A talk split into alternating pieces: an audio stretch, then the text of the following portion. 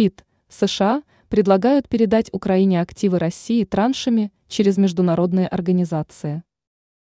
США предлагают передать замороженные российские активы Украине посредством траншей Всемирного банка, ВБ, и Европейского банка реконструкции и развития, ЙОБР. Об этом сообщает британское издание Financial Times. Что предлагают США? По сообщению ФИТ, США, которые публично не поддержали конфискацию российских активов, в частном порядке предлагают способы их передачи Украине.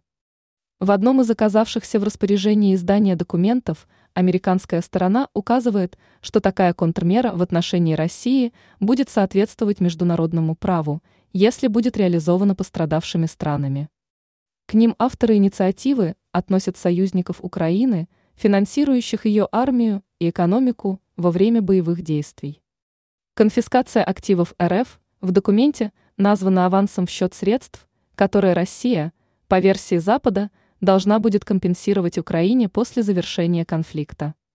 По данным издания, всего странами Европейского Союза, Большой Семерки и Австралией заморожено 260 миллиардов евро активов России. Около 210 миллиардов евро находится в распоряжении Евросоюза, 191 миллиард евро в международном депозитарии Юроклир в Бельгии и 19 миллиардов во Франции. ФИТ отмечает, что активы российского Центробанка защищены международным законодательством, и их конфискация чревата серьезными последствиями для глобальной финансовой системы. Это священные активы в мировой финансовой системе, заявила в комментарии изданию профессор Американского университета Вандербильта Ингрид Бранк. По ее словам, конфискация российских активов потребует изменения законодательства некоторых государств. По информации ФИТ, Опасения по поводу передачи Украине российских активов выразили Германия, Франция и Италия.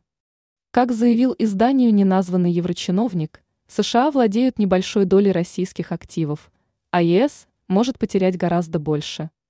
Вместо конфискации страны ЕС предлагают изымать прибыль, извлекаемую депозитарием Юроклир от хранения активов. Ранее сообщалось, что Чехия и Словакия просят ЕС продолжить покупать российскую нефть.